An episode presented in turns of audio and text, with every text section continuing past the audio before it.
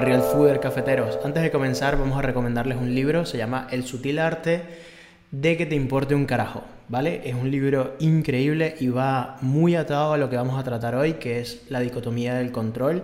Este libro lo pueden conseguir en la plataforma de nuestro patrocinante, Storytel. Recuerden que Storytel es esta plataforma de audiolibros, libros, podcasts donde puedes escucharlos. A mí me viene muy bien escuchar audiolibros porque me permite hacerlo mientras saco mi perro, mientras hago ejercicio, mientras camino y no tengo la necesidad de estar allí eh, solo leyendo, ¿no? Entonces puedo ah, unirlo a otras actividades. Eh, el libro, el autor es Mark Manson y recuerden que si utilizan el código Carlos Ríos, lo pueden buscar aquí abajo el enlace, es storytel.com barra Carlos Ríos, tienen 30 días de prueba. Sin nada más que agregar, comenzamos con el podcast. Muy buenas Real Fooder, bienvenidos a un episodio más del podcast del Café Secreto. Yo soy Carlos Ríos y junto a mí se encuentra Roberto Puente. Hola Roberto, ¿qué tal estás? Muy bien Carlos, ¿tú cómo estás? Pues muy feliz y muy interesado en el tema que vamos a hablar hoy porque yo creo que es un tema mm, básico, una herramienta eh, del día a día a poner en práctica, a interiorizar Voy a empezar este podcast con una frase del maestro Epicteto que decía así, la felicidad y la libertad comienzan con la clara comprensión de un principio. Algunas cosas están bajo nuestro control y otras no. Esta frase, que es apenas una línea y media y que parece tan obvia, mm, realmente nos genera muchísima frustración e infelicidad el no realmente comprenderla e interiorizarla. Y de eso va a ir el podcast de hoy, de la llamada dicotomía de control, de qué cosas podemos controlar y qué cosas no controlamos, para realmente saberlo y honestamente pues centrarnos en las que podemos controlar y obviar y no preocuparnos, no culpabilizarnos no gastar energía emocional y mental en las cosas que no podemos controlar. Así que, ¿qué dirías tú, Roberto, de, esto de la dicotomía de control? Me, gusta cómo hemos empezado el podcast, bastante estoico la frase y bastante ecuánime. Yo, a ver, la dicotomía del control a mí me parece súper interesante porque no, no, no, sabía que se llamaba así hasta que hemos empezado a, a investigar para hacer el podcast.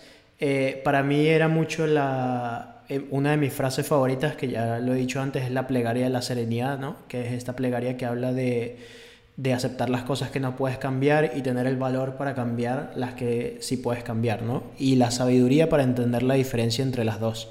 Creo que eso es súper importante porque hay veces que estamos sufriendo por cosas que están fuera de nuestro control, ¿no?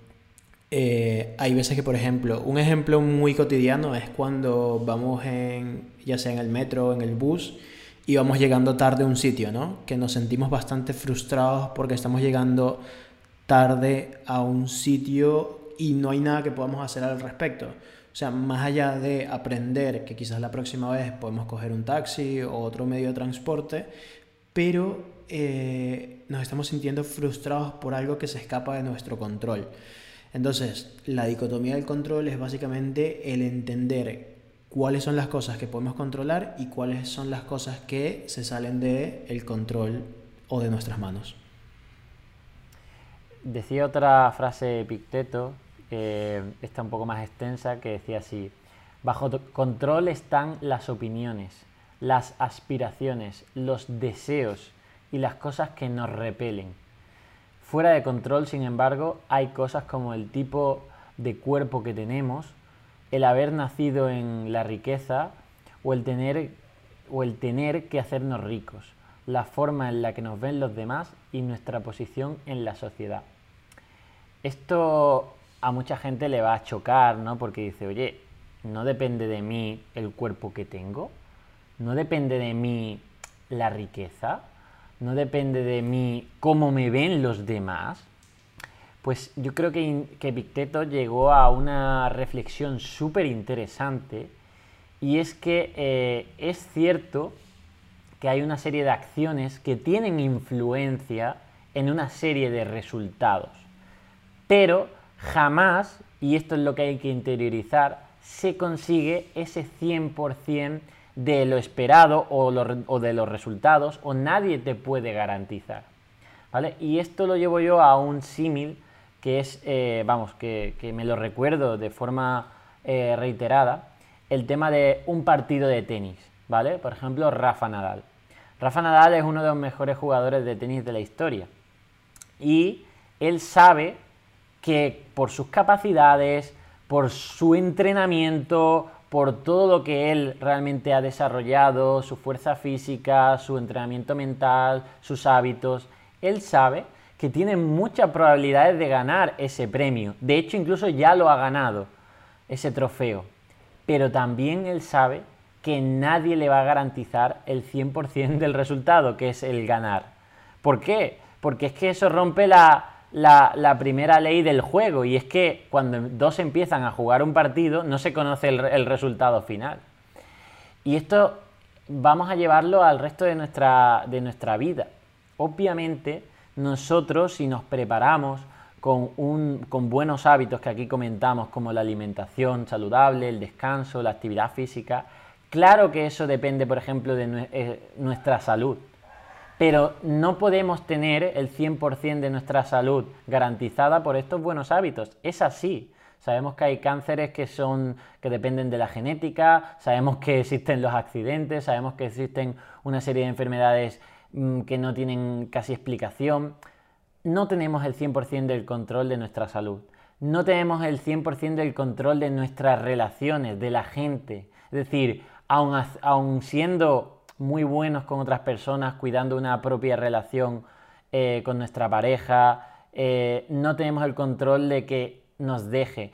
Aun habiendo estudiado años y años unas oposiciones, no tenemos el control de que aprobemos o cualquier otro examen. Entonces, eh, la reflexión a la que yo llevo es, si te centras en los resultados, en creer que tienes el control de estos resultados en cualquier área de tu vida, como creas que tienes ese, ese, control de esos resultados, y hablo de resultados de cómo debería tratarte la gente, qué éxito deberías tener en redes sociales, eh, cómo debería tratarte tu, mm, tu jefe del trabajo, si debería ascenderte por lo que has conseguido. Si tú crees que tienes control de esos resultados, realmente te vas a frustrar y ahí es donde llega la fuente de insatisfacción, porque no sabes hasta dónde se escapa ese control. Por lo contrario, lo que nos dice Epicteto es decir, oye, desapégate de ese resultado y céntrate en lo que hacen los jugadores de, de tenis o de... Céntrate en el juego, en hacerlo lo mejor posible. Es decir, tú sí tienes control en llevar a tu estado mental a llevar a tus deseos, a llevar a tus aspiraciones, a tus reflexiones, opiniones, realmente a tu núcleo de, lo que piensas, puedes llevarlo a intentar hacerlo lo mejor posible. Y eso está dentro de tu control. Voy a hacer lo mejor posible, voy a hacer lo que realmente creo que es bueno para mi cuerpo. Venga, voy a hacerlo. Voy a hacer lo que creo que debo hacer para aprobar este examen voy a hacer lo que creo que tengo que hacer para eh, mm, estar bien con esta persona. Voy a hacerlo. Y ese es mi juego. Y me voy a centrar en jugar y en hacerlo lo mejor posible. Esa es, digamos, mi responsabilidad, lo que yo puedo tener cierto control. Que a su vez, obviamente, tiene una, una, una digamos, eh, conexión con el resultado. Claro que hay conexión con el resultado, pero nunca lo garantiza. Y yo creo que en esta interiorización nos lleva a una serie de paz mental y de claridad de decir, oye, vamos a hacer lo que tenemos que hacer, pero por el propio mm, placer de jugar a este juego y de hacerlo, pero no por la, esa ansiedad del resultado, porque siempre va a haber incertidumbre en ese resultado y hay que convivir con esa incertidumbre. Y sobre todo hay que convivir con los malos resultados también, y ahí es donde dice Picteto, dice, oye, no gastes energía, no gastes energía emocional y mental en arrepentirte, en lamentarte. Ojo que no significa que no te guste tener malos resultados, claro que no te va a gustar, no es algo que prefieras, obviamente, pero no gastes fuerza mental en intentar que eso cambie cuando no va a cambiar ese resultado así porque sí, porque te lamentes, ¿no? Entonces yo creo que, esto para mí es el punto uno de los más importantes de, esta dicotomía y que, se puede llevar a, muchos eh, ámbitos de nuestra vida, ¿no? Claro, también me, me, gusta, estoy tomando notas de varios puntos que has tocado. Creo que uno importante es el, el no generar deseo. Cuando tú entiendes qué cosas puedes controlar y qué cosas no puedes controlar, tu mente no genera el deseo de esas cosas que no puedes controlar. Me explico, eh, hay muchas veces que en nuestra cabeza ya nos imaginamos una situación y nos la imaginamos la situación de manera perfecta y quizás hay muchas cosas que nosotros nos imaginamos que dependen de muchos factores externos y puede que esa situación no se desarrolle como tú te la estás imaginando en tu cabeza. Entonces, ¿qué pasa? Cuando llega el momento, vives la situación, sea cual sea, y no es exactamente igual al deseo que tú tenías, a ese apego que habías tenido a esa situación. Y te sientes frustrado, te sientes triste, te sientes molesto, pero cuando tú entiendes qué cosas puedes controlar y qué cosas no, quizás este deseo hacia ciertas situaciones no se genera, ¿no?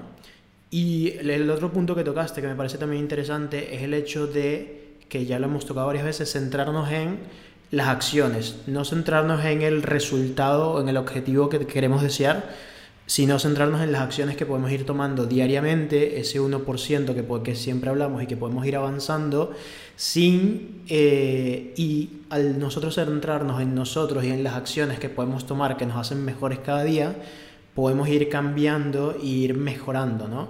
En cambio, si nos centramos en aquello que no podemos controlar, en nuestro entorno o en situaciones muy externas, eh, lo que vamos a hacer es sentirnos frustrados y no tomar acción.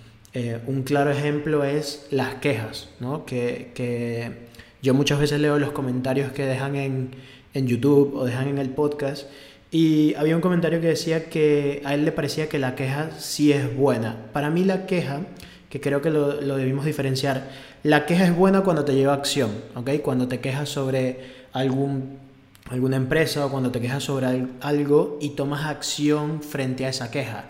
Pero si simplemente tú estás en tu casa y usas la queja como una excusa para no avanzar, entonces ahí es cuando ya se vuelve algo malo, porque no estás viendo qué puedes cambiar tú, simplemente le estás eh, colocando la culpa al mundo exterior, ¿no?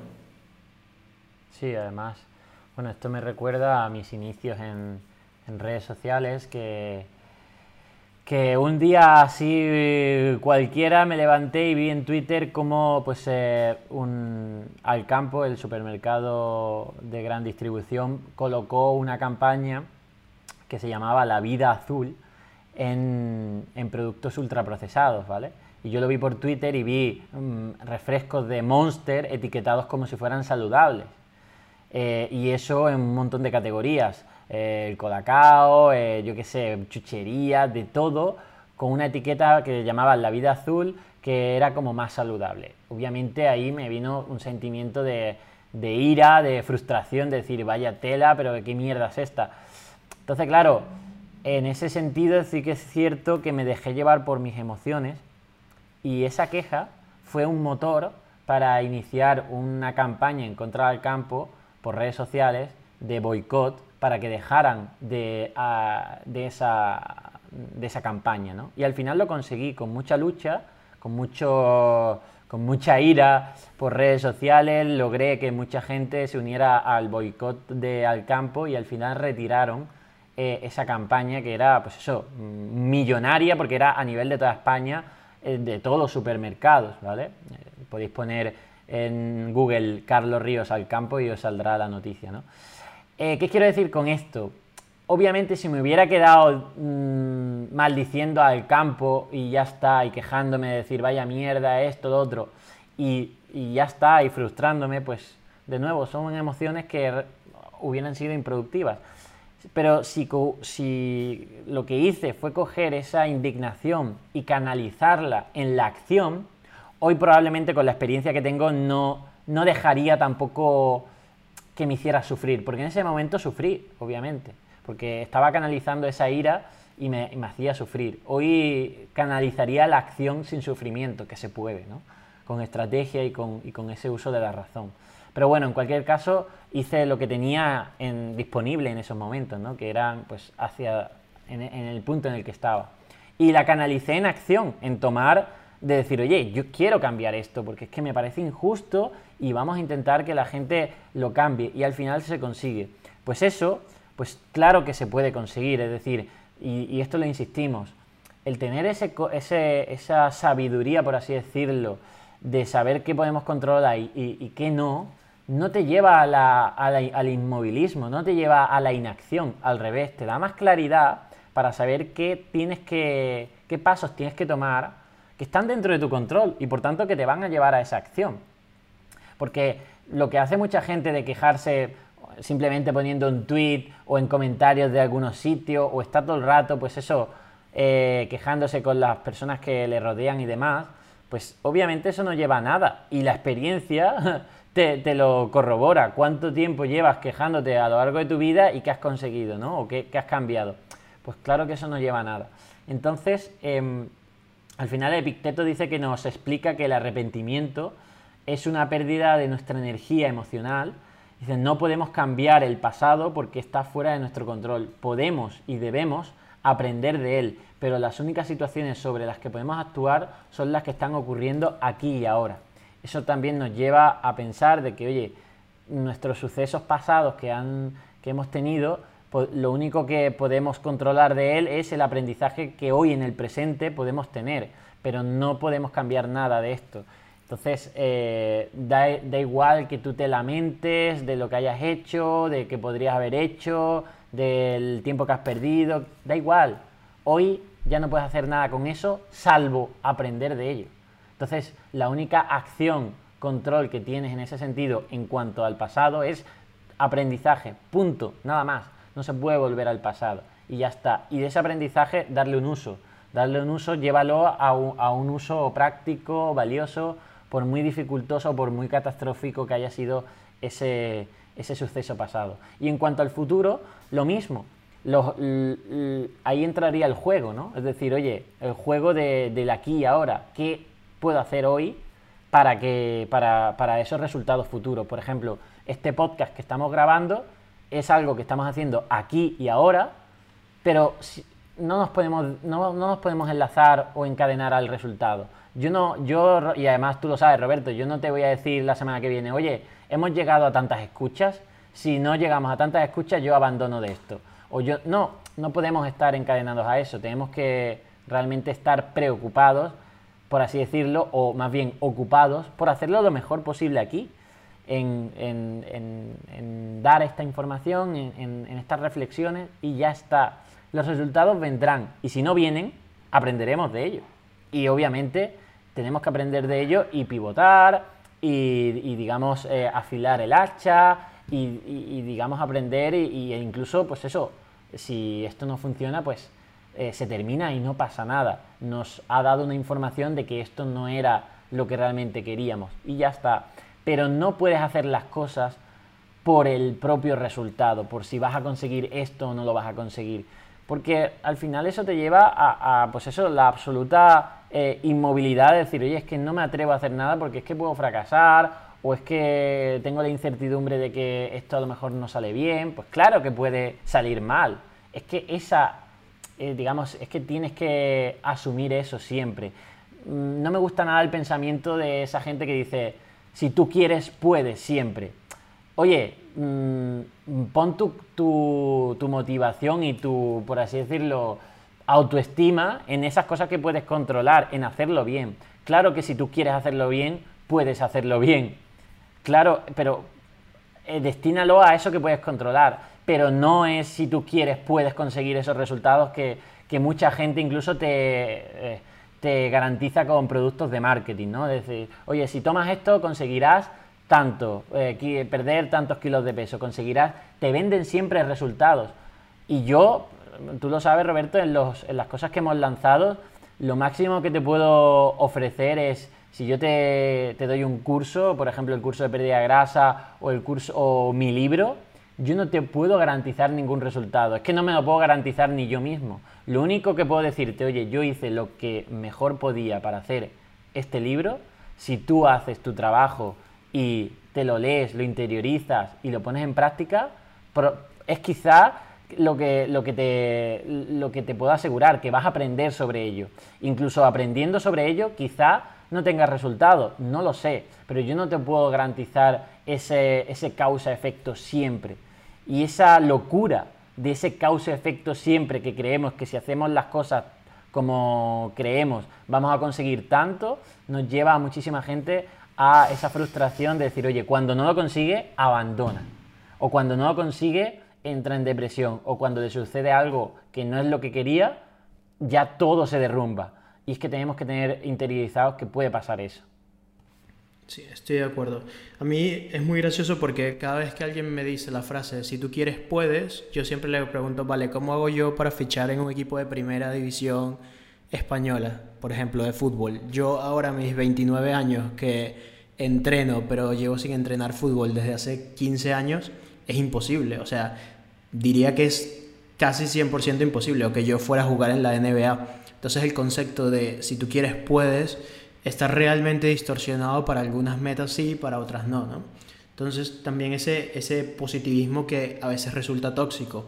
O sea, hay que entender que hay muchas situaciones que se nos escapan de las manos por más que las decimos con todo nuestro corazón. Hay otra frase de Buda que me gusta mucho que habla, que dice que aferrarse al odio es como tomar veneno y esperar que la otra persona muera.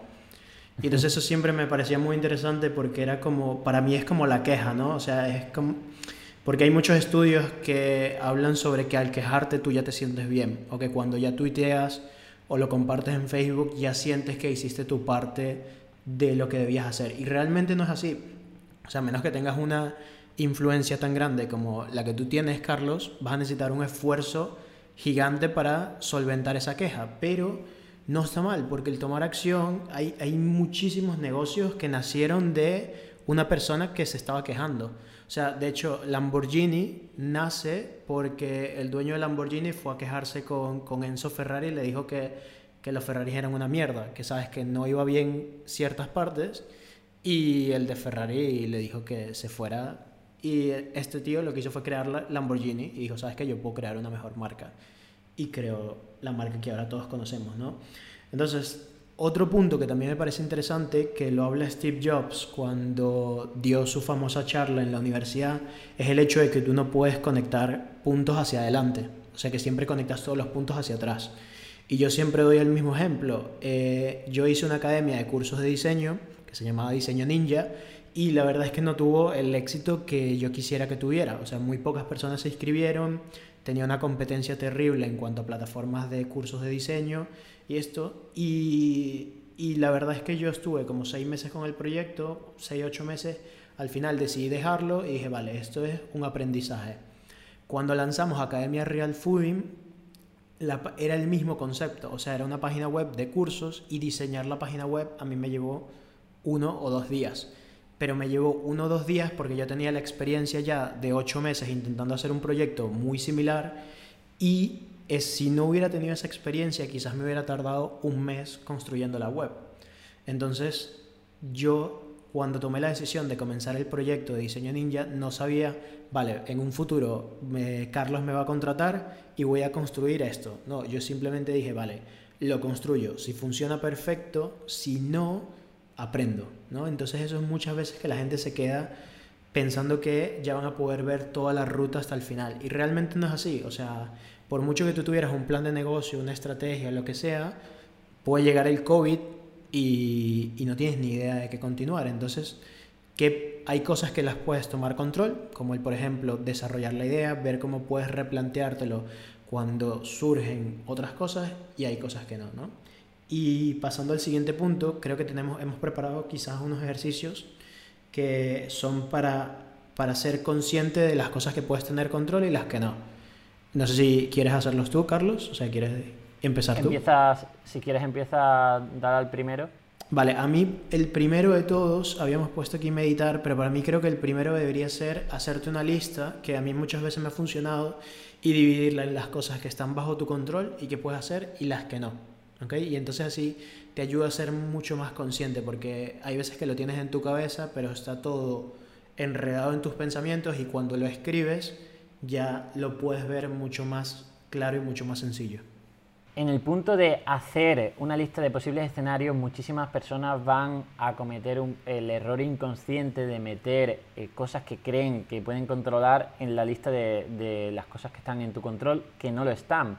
Por ejemplo, eh, creemos que, pues eso, eh, si hacemos bien nuestro trabajo, conseguiremos ese aumento de sueldo, ¿vale? Es decir, ponemos ahí, oye, si hago bien mi trabajo, y ya estás hablando de un resultado. Y todo lo que tenga que ver con resultados eh, va fuera.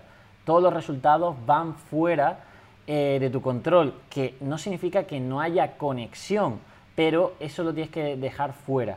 Casi todas las cosas que puedes poner en lo que está en tu control es cómo interpretas, por ejemplo, situaciones, qué opinión tienes, qué quieres conseguir, o realmente todo que está, pues eso, con tu diálogo interno, ¿no? En plan, oye, incluso la actitud, que hablábamos del positivismo. A ver, el positivismo es tóxico cuando está enlazado precisamente a esos resultados. Es decir, estar totalmente positivo en todo, a todas horas, primero, no es real, porque de nuevo sería buscar un resultado de estar siempre positivo y eso no va a suceder y luego que estar positivo solo cuando suceden las cosas buenas, pues eso es muy fácil, ¿no?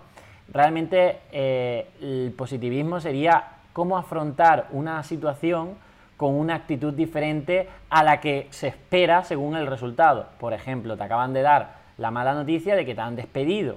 Claro, esto eh, no es un resultado que te guste, entonces lo normal, según estas emociones negativas, es que te derrumbes, y que no quieras vivir o que empiecen muchos miedos, muchas preocupaciones. Oye, pues lo que no puedes intentar es controlar que no te despidan. No puedes decir, oye, esto que no me puede pasar, no, porque eso es la realidad, ya te han despedido. Ahora, con ese despido y con ese torrente de emociones, lo que tienes que decir, oye, ¿qué actitud voy a emprender en esta situación que sé que es mala? Obviamente no hay que engañarse y decir, no, esto no es tan malo, no, es malo, no te gusta, vale, eso lo tienes que aceptar, pero ¿qué actitud voy a tomar? Una actitud también exageradamente positiva, eh, mintiéndote a ti mismo, tampoco sería eh, productivo, pero una actitud no derrotista o, o catastrofista, una actitud más de decir, oye, vale, pues en esta situación que no me gusta nada, tengo estas opciones, tengo, eh, puedo pensar estas opciones que puedo actuar y puede salir bien, pues eso ya es algo que tú puedes controlar. Es decir, la situación era incontrolable porque no depende de ti que te despidan, porque tú tienes un jefe, una empresa, lo que sea, el COVID, todas esas cosas son causas externas que tú no controlas. En cambio, el decir, oye, ¿qué actitud, qué pensamientos quiero coger? ¿Qué acciones voy a hacer a partir de ahora en esta, en esta situación, en esta mala situación? Eso es lo que está en tu control. Y no deja de ser de nuevo el juego, el juego de la vida, ¿no? Es decir, que al final tú echas tus cartas, tú eh, echas tus dados y ese es el juego. Y que ganes o no, no depende de ti. Disfruta del juego, tómatelo como un reto, tómatelo como una, un suceso que puede eh, ocurrir.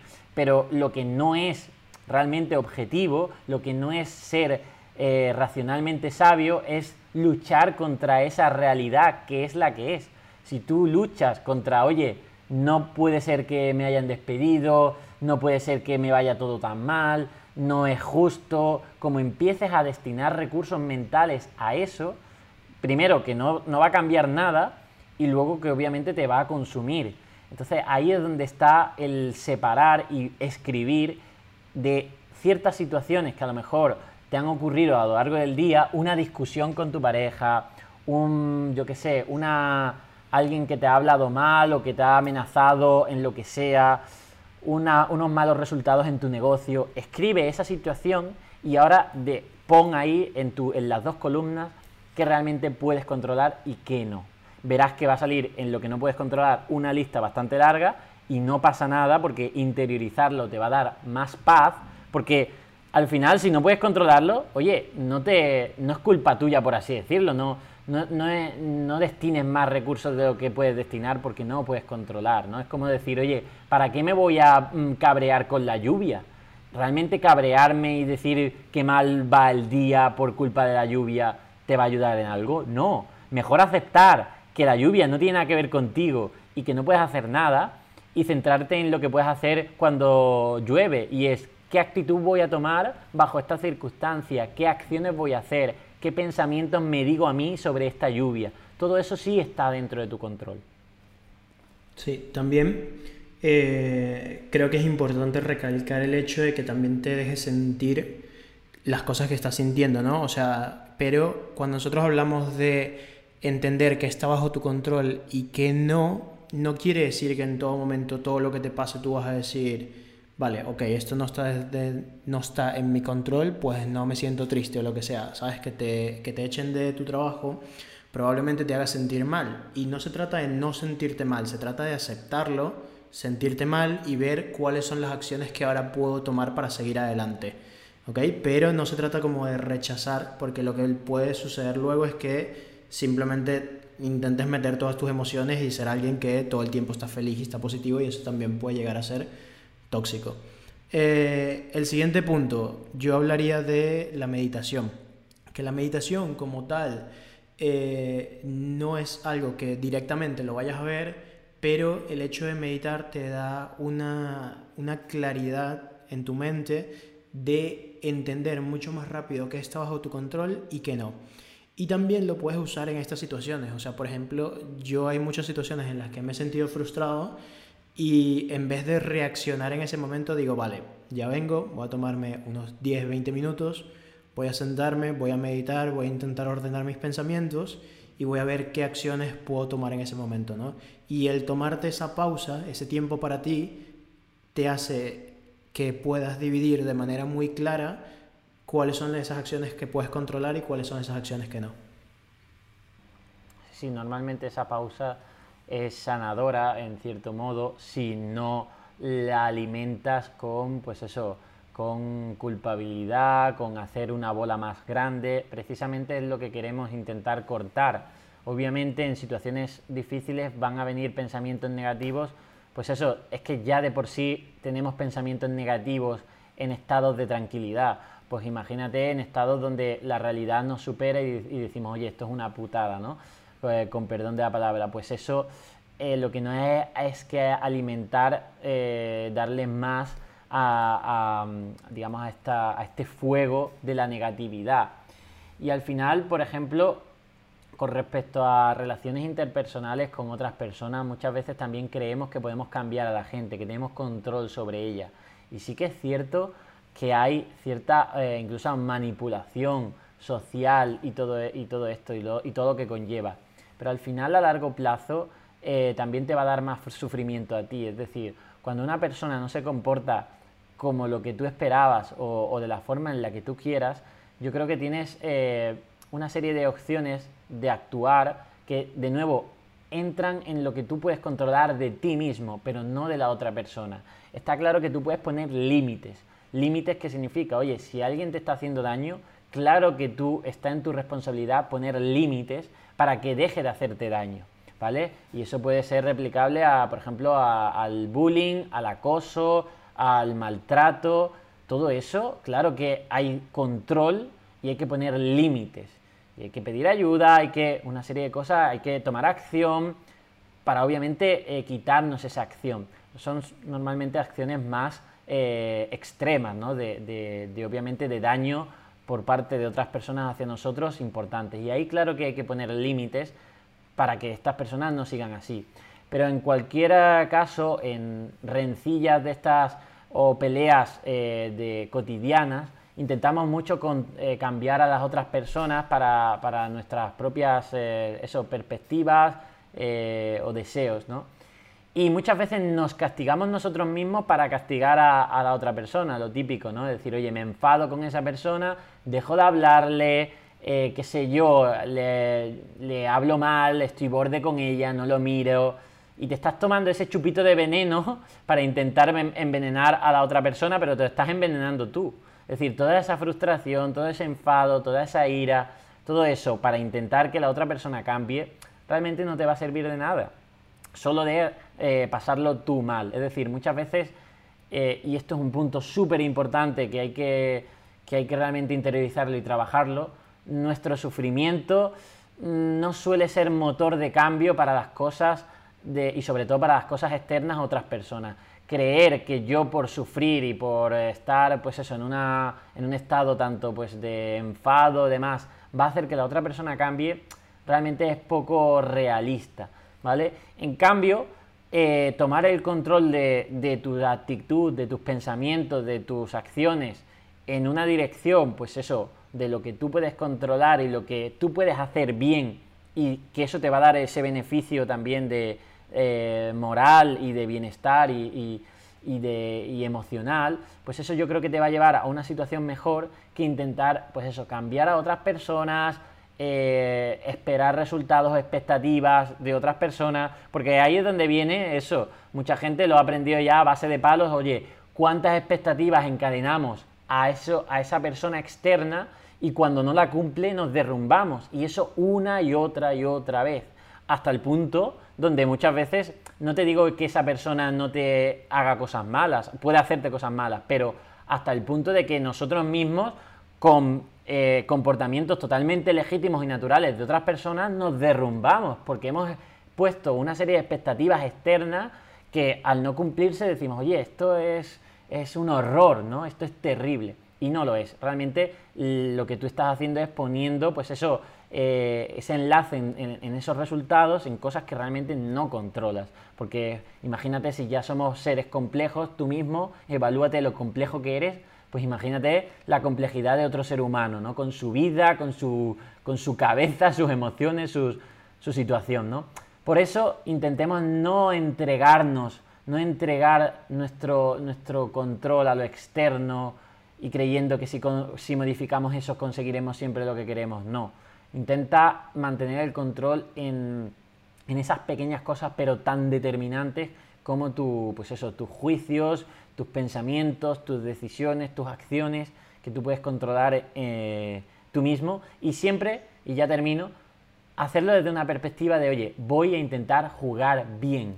¿Vale? Cuando tú empiezas ese juego, sé que la vida es, muchas veces difícil verla como un juego porque le damos mucha seriedad, mucha importancia y mucho oh, hablar con, oye, es que es la vida, eh, es la realidad, pero yo le daría ese punto de, oye, esto es un juego y voy a intentar jugar mis cartas bien, incluso, eh, que menos, intentar disfrutar de ello. Para eso es un juego. Al igual que probablemente Rafa Nadal no sigue jugando al juego del tenis porque como si fuera un sufrimiento catastrófico cada vez que juega. No, realmente se lo pasa bien y tiene ese punto de dificultad que si lo consigue va a conseguir pues eso, eh, esa gratificación, obviamente. Pero tienes que jugar poniendo tu confianza en hacerlo bien, punto, no en conseguir el resultado, porque si no te va a llevar a esa ansiedad y esa frustración que te dependa de algo externo que realmente no está bajo tu control. Correcto. Y el siguiente punto es actuar, que creo que no, no, me voy a extender mucho aquí porque ya lo hemos tocado, solo me gustaría recalcar una de las frases que dijiste cuando estábamos hablando de actuar, que hablaba sobre que cuando entiendes lo que está en tu control y lo que no, puedes canalizar acción sin sufrimiento. Y eso me pareció bastante interesante, lo recalqué aquí. Y creo que de eso se trata, ¿no? De actuar y ser de actuar de la manera más consciente posible. Eh, saltando al siguiente punto, el siguiente es reflexionar y aprender. Eh, aquí he estado viendo las charlas de un psicólogo, que lo dejaré en las notas, y él hablaba mucho sobre que tú te preguntas muchas veces por qué me está pasando esto, y, y él dice, si tú cambias el por qué por para qué, puedes reflexionar y puedes aprender sobre una situación, ¿no? Y en vez de preguntarte por qué me pasa esto a mí, te preguntas para qué me está pasando esto. Y entonces cuando te preguntas para qué, puedes tomar acción como eh, el mismo ejemplo que, muchas veces doy, ¿no? Yo tengo un cliente que me estafó cuando hacía páginas web.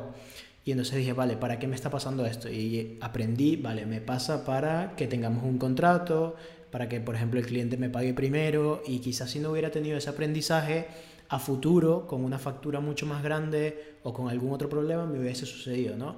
Entonces, el cambiar eh, es un simple cambio pequeño y entender qué puedes aprender de cada una de las situaciones. Totalmente, además, eso del para qué y el por qué, o sea, es cierto que a nivel de motivación puedes tener tus porqués intrínsecos, ¿vale? El por qué haces algo, pero está claro que ese para qué lo haces también puede ser un motor increíble eh, de, ponerte en, acción. Y con retrospectiva, eh, las situaciones que te ocurran, que a lo mejor no son deseadas, el plantearte el por qué no te lleva a ningún, a ningún sitio. Porque es que la vida no te dice, oye, te voy a poner esto malo porque te has portado mal no, hay cosas que, de nuevo, escapan de nuestro control y como nos preguntemos el por qué, pues la respuesta va a ser, pues porque sí o porque no. Es decir, no, no hay una respuesta de decir, oye, es que esto te ha pasado porque hiciste esto, ¿no? Entonces, más bien es más, es más sabio el decir, oye, ¿para qué? ¿Para qué me ha pasado esto? ¿Qué puedo sacar de esto? ¿Qué puedo aprender? sobre, sobre esta situación, ¿no? Sobre esta ruptura, sobre este, no sé, esta fractura de, de pierna. ¿Qué puedo aprender? Si digo por qué, pues oye, joder, se lo va a preguntar todo el mundo que se ha fracturado una pierna. Oye, ¿por qué me ha, atropellado un coche? Pues no tiene una explicación de que eh, ha sido por esto, ¿no? Puede ser un accidente simplemente, un, un cambio de, de, yo qué sé, un despiste, ¿no?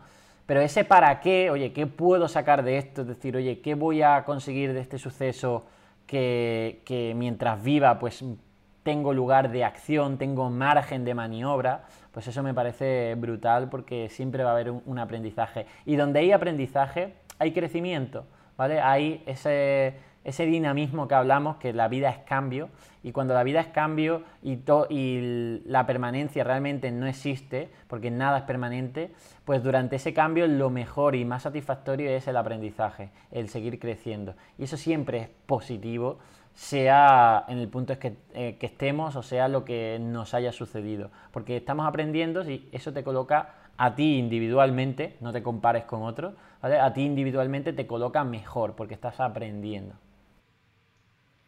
Estoy de acuerdo. Último punto, el perdonarte y no juzgarte. Y esto me parece súper interesante porque los humanos hacemos una situación muy graciosa que es, te sucede algo, en, te molestas, luego entiendes que no lo puedes cambiar y te molestas por haberte molestado. ¿Sabes? Y te empiezas a juzgar a ti mismo por cómo puedo ser tan idiota, cómo puedo ser hacer las cosas así y esto. Hay algo que me parece muy curioso, que es que nosotros nos hablamos a nosotros mismos muy mal. Pero si alguien nos hablara como nosotros nos hablamos a nosotros mismos, probablemente quisiéramos matarlo. ¿Sabes? Porque es como, ¿por qué tú mismo sí te permites hablarte así, pero no permites que otra persona te diga las cosas que tú te dices todos los días, ¿no? Entonces eso, el no juzgarte, el saber que estás aprendiendo y que estás tomando decisiones que quizás no sean la correcta, pero aprendiste y vas a seguir continuando caminando, te ayuda muchísimo, ¿no? El saber que entre más errores cometas, más cosas puedes aprender. Y el, no juzgarte por esto, el simplemente no sentirte mal porque hiciste un acto que no era correcto, sino entender que puedo aprender de esto y continuar. Claro, además, eso de, eso, de que somos muy críticos con nosotros, siempre la, mayor parte más que con, con los demás, eh, si a lo mejor cambiamos cómo nos hablamos, Incluso si te hablas en tercera persona, decir, oye, si tú te dices, oye, yo soy esto, yo esto, lo otro, qué idiota soy. En cambio, si te ves con la perspectiva de que, oye, mm, eh, te hablas a ti mismo en plan diciendo, oye, mm, podrías haber hecho tal cosa o, o realmente, eh, digamos, desde una perspectiva, pues eso, alejada del propio ego y, decir, y de autoflagelarte por todo yo creo que le da una, una perspectiva de decir, joder, pues no me voy a tratar tan mal, porque es que yo no le hablaría así a mi padre, a mi madre, a mi amigo, ¿por qué me tengo que hablar yo así tan cruel, no? Pero muchas veces está tan interiorizado, está tan fusionado ese pensamiento con lo que somos nosotros, que es que nos lo creemos directamente, o sea, no hay que pensar, no nos damos cuenta de, de esos pensamientos, ¿no? De ahí volvemos a ese punto de la meditación, de decir, oye, ¿qué nos estamos diciendo en esta situación? Probablemente en situaciones malas. En situaciones buenas nos decimos también cosas muy buenas eh, y eso es positivo. Eh, o incluso hay personas que en situaciones buenas se dicen cosas malas porque incluso no se le creen que se las merecen o, todo esto, ¿no? Entonces, eh, básicamente para, para, concluir, yo diría, oye, conócete a ti mismo, medita también con lo que te estás diciendo a ti mismo, sobre todo en esas situaciones que tú ya te sientes con estados emocionales, mmm, digamos, perturbados, y ahí párate y di, oye, ¿qué te estás diciendo a ti mismo? ¿Cómo te lo estás diciendo? Porque a lo mejor esa vocecilla está cayendo en, que te está exigiendo resultados que estaban fuera de tu control. Entonces tú las ves y dices, eh, eh, eh, eh, párate, párate, ¿qué me estás contando aquí? Si yo eso no lo puedo controlar, ¿por qué me juzgas? ¿Por qué me atacas sobre esto? Fuera, fuera de aquí. Pero antes tienes que verla, es lo que hablamos con la psicóloga Tara. Te das cuenta y cuando te das cuenta, pues es cuando le dices, oye, a callar, porque esto no me lo creo. Me estás aquí exigiendo que debería haber aprobado este examen porque sí, y no es así. Yo he hecho lo que podía hacer y ya está, y estoy contento con eso. ¿Puedo aprender cosas? Pues seguramente, venga, vamos a aprender. Pero no puedo intentar eh, clavarme una katana por, por haber suspendido. ¿Por qué no? Porque eso no dependía de mí. Siempre hay un factor de suerte, siempre hay un factor externo que puede condicionarlo. Y no pasa nada. No hay que tener tampoco miedo por ello. Porque eso es aceptar lo que suele pasar. Yo no voy a tener miedo al salir a la calle porque me caiga un rayo, que no depende de mí, obviamente. Pues eh, no puedo tener miedo a cosas que, que escapan de mi control. Porque si no, entonces estaríamos con una actitud de sobreprotección eh, constante. Pues no, lo sé, que no, no, está fuera de mi control y por eso mismo no le doy tanta importancia y me centro en lo que sí puedo controlar.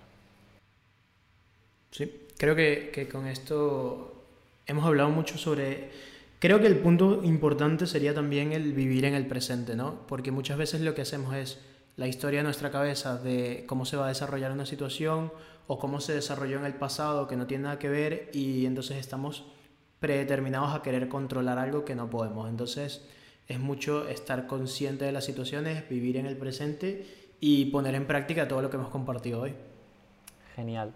Pues eh, si quieres, finalizamos este podcast. Muchísimas gracias por eh, a la audiencia por estar aquí. Vamos a anunciar el ganador del café secreto. Ya sabéis que podéis eh, participar cada semana. Además es facilito porque tampoco es que recibamos tantas menciones y dentro de esas menciones, tanto en comentarios de iBox, de, también de valoraciones de iTunes, que a nosotros sinceramente también nos ayuda a crecer y a seguir compartiendo este contenido semanal, que pues tengas este podcast que te ayude semanalmente, pues eh, vamos a decir el ganador de, de esta semana.